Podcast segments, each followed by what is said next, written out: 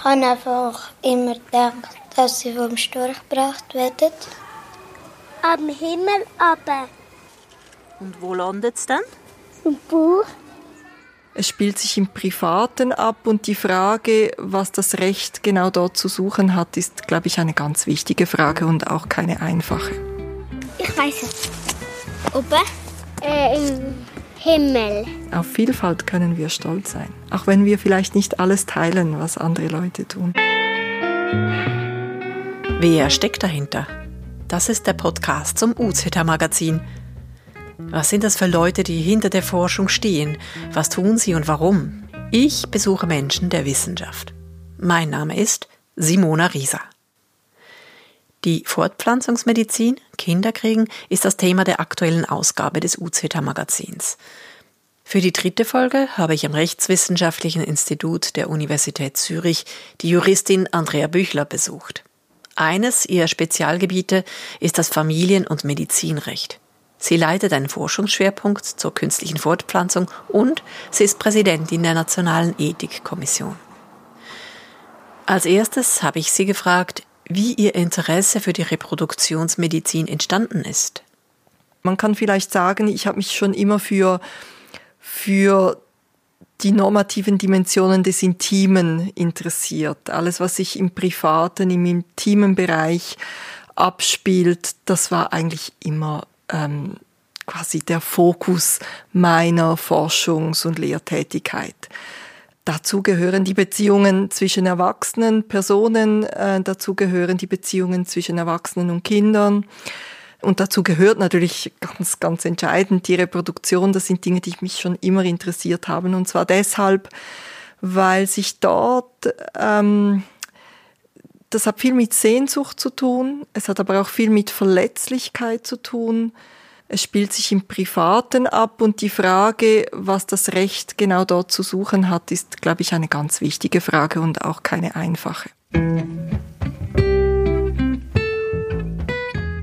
Andrea Büchler, ich bin Professorin für Privatrecht und Rechtsvergleichung an der Universität Zürich.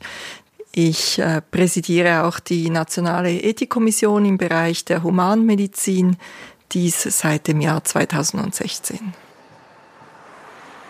Sie sind sehr engagiert in diesem Thema auch. Sie haben zum Beispiel auch ein Sachbuch geschrieben, ein populärwissenschaftliches Buch zusammen mit der Philosophin Barbara Bleisch. Das Buch heißt Kinder wollen. Wieso?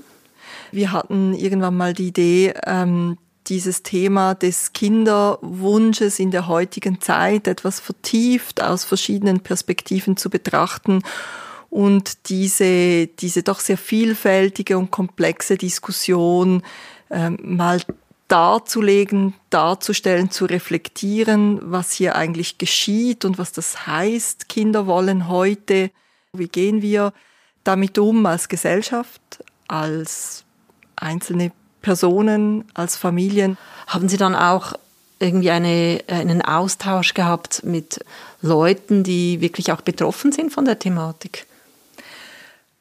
Also wir haben keine empirische Studie gemacht, ähm, wenn Sie das ansprechen. Aber natürlich sind wir im Gespräch mit Leuten, das sind wir ständig. Was mich angeht, ich äh, bin sehr viel im Ausland. Ähm, das hat äh, auch biografische Gründe, auch durchaus sehr private Gründe, aber auch berufliche. Ähm, ich bin sehr viel in den USA, äh, beziehungsweise in Kalifornien und ich bin auch sehr viel in Indien. Und gerade wenn es um Reproduktionsmedizin geht, sind das zwei Orte, die eine ganz wichtige Rolle spielen und sehr viele Debatten werden dort geführt. In Kalifornien ähm, bin ich konfrontiert jeweils mit einer ganz anderen äh, Herangehensweise an Reproduktionsmedizin in der Bevölkerung, meine ich jetzt.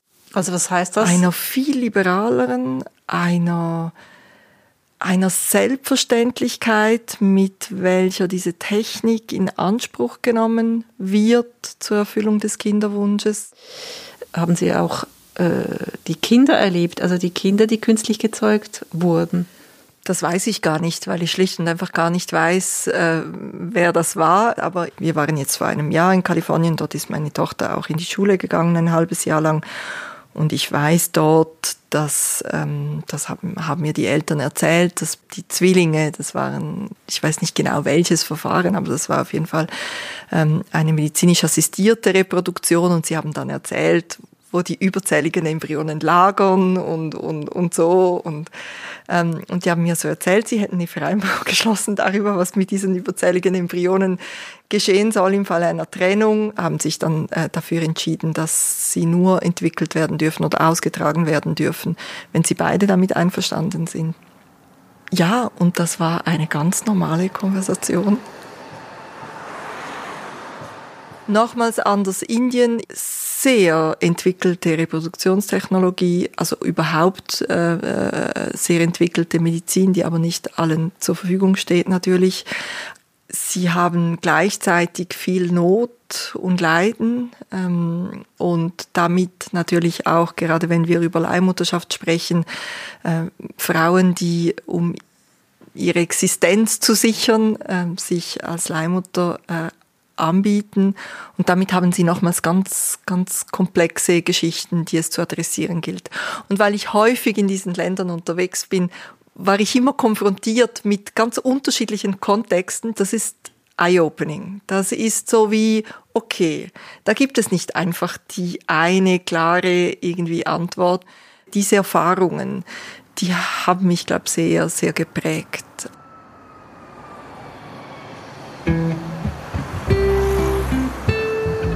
Wie war denn das bei Ihnen mit den eigenen Kindern? Ja, ich habe zwei Kinder, zwei Töchter. Die kleine, die wurde jetzt vor wenigen Wochen neun und meine größere Tochter hat vor wenigen Wochen geheiratet und ist 30. Jetzt nimmt mich doch noch die Gretchenfrage wunder. Hätten Sie denn jetzt auch ähm, die Reproduktionsmedizin in Anspruch genommen? Das weiß ich nicht so genau. Weil ich glaube, man weiß das nicht bis, bis man in der Situation ist, mit drängendem Kinderwunsch, großer Sehnsucht und so weiter. Ähm, in dem Sinne kann ich nicht sagen, nein.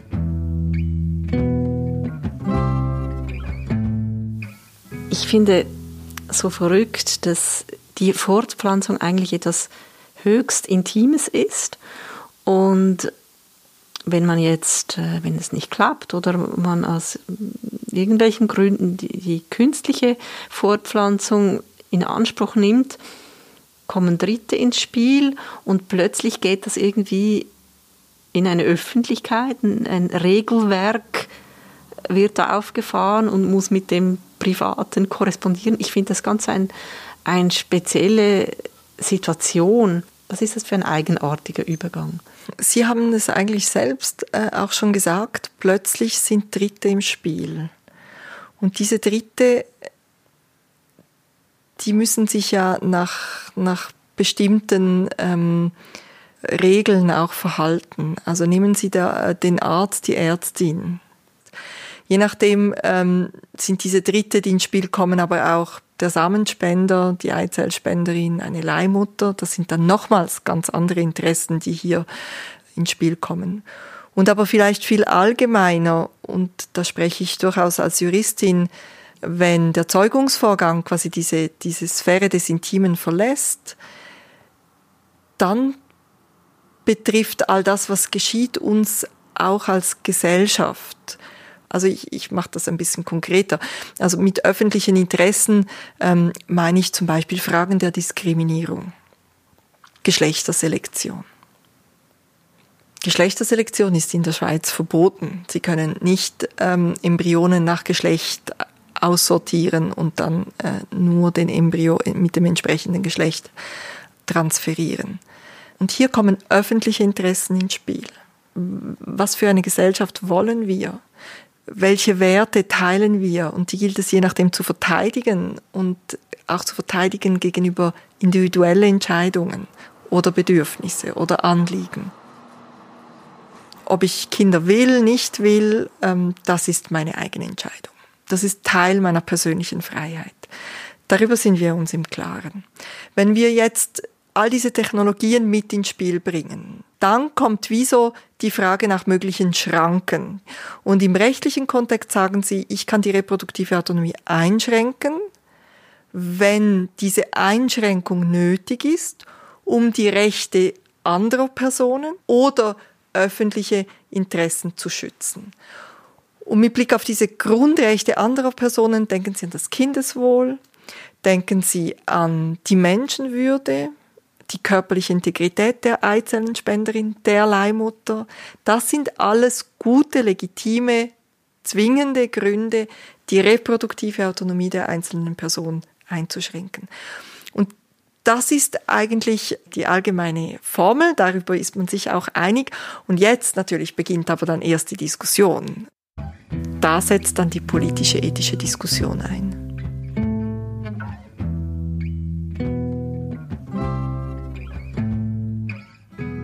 Kommt Ihnen dann manchmal die eigene Moral irgendwie quer bei der Arbeit?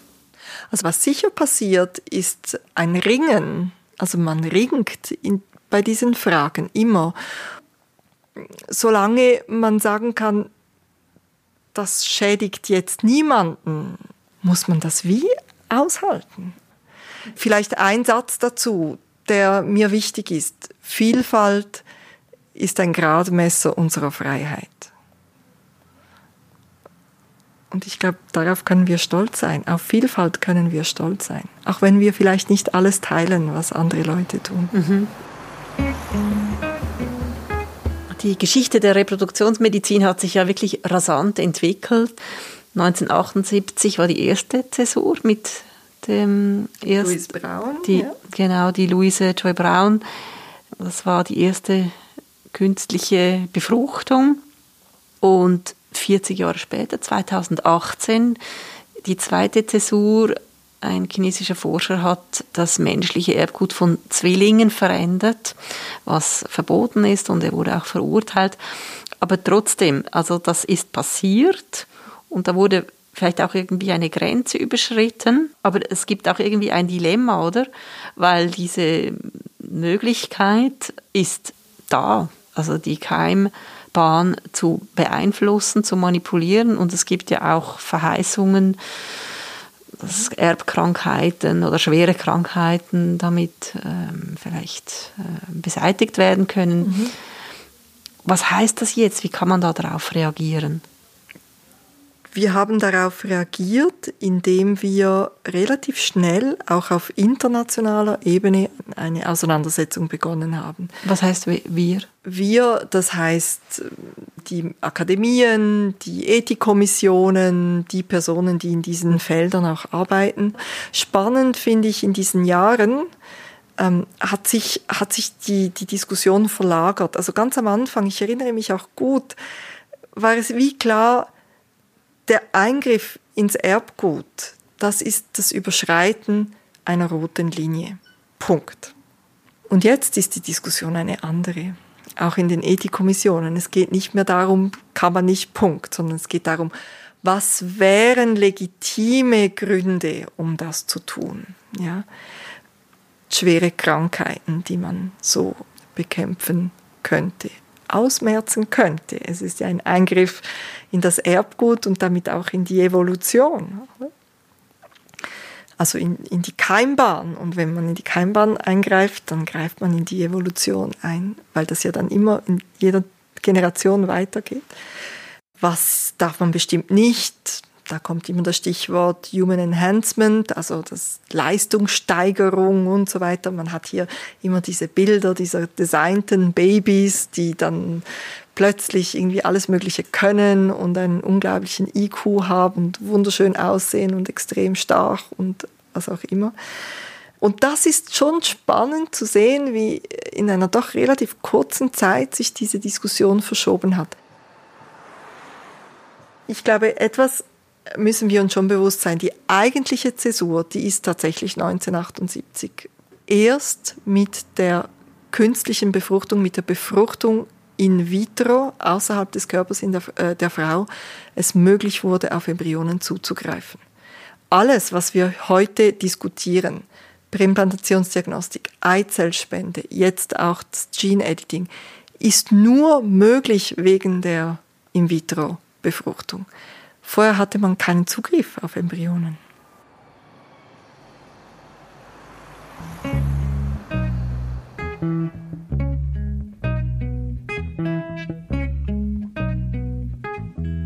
Sie leiten den Forschungsschwerpunkt Human Reproduction Reloaded. Das ist ein interdisziplinär angelegter Forschungsschwerpunkt und der soll acht Jahre dauern. Was will das Projekt leisten? Fragen der Reproduktion sind zweifelsohne extrem relevant. Interessanterweise wissen wir aber relativ wenig über reproduktive Entscheidungen. Uns fehlen schlicht und einfach auch Daten, Aussagen dazu, wie Personen, äh, Paare entscheiden. Ein Ziel ist, dass wir etwas mehr Wissen genau über diese reproduktiven Entscheidungen generieren. Dann wollen wir uns diese neueren Entwicklungen etwas stärker unter die Lupe nehmen, also das Gene Editing, ähm, aber auch die Eizellspende, äh, Social Egg Freezing und so weiter. Und hier geht es wirklich uns auch darum, diese Verbindungen anzuschauen, also das Medizinische, das Gesellschaftliche und dann aber auch das Normative. Ähm, überhaupt äh, uns zu überlegen, welche Normen stecken dahinter, welche Annahmen explizit, implizit stecken hinter unseren Regelungen? Sind die noch in der Lage, überhaupt diesen gesellschaftlichen Wandel abzubilden, aufzufangen, sinnvoll zu regulieren? Oder müssen wir das allenfalls überdenken? Und vielleicht noch zuletzt, wir wollen tatsächlich diese Diskussion um dieses Gene Editing äh, aufnehmen. Die technischen, die medizintechnischen Überlegungen sollen eingebettet sein in einen interdisziplinären Diskurs.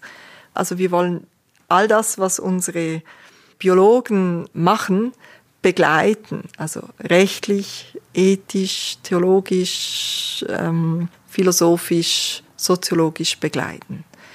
Dieses Gespräch zwischen den Disziplinen, auf das freue ich mich ganz besonders.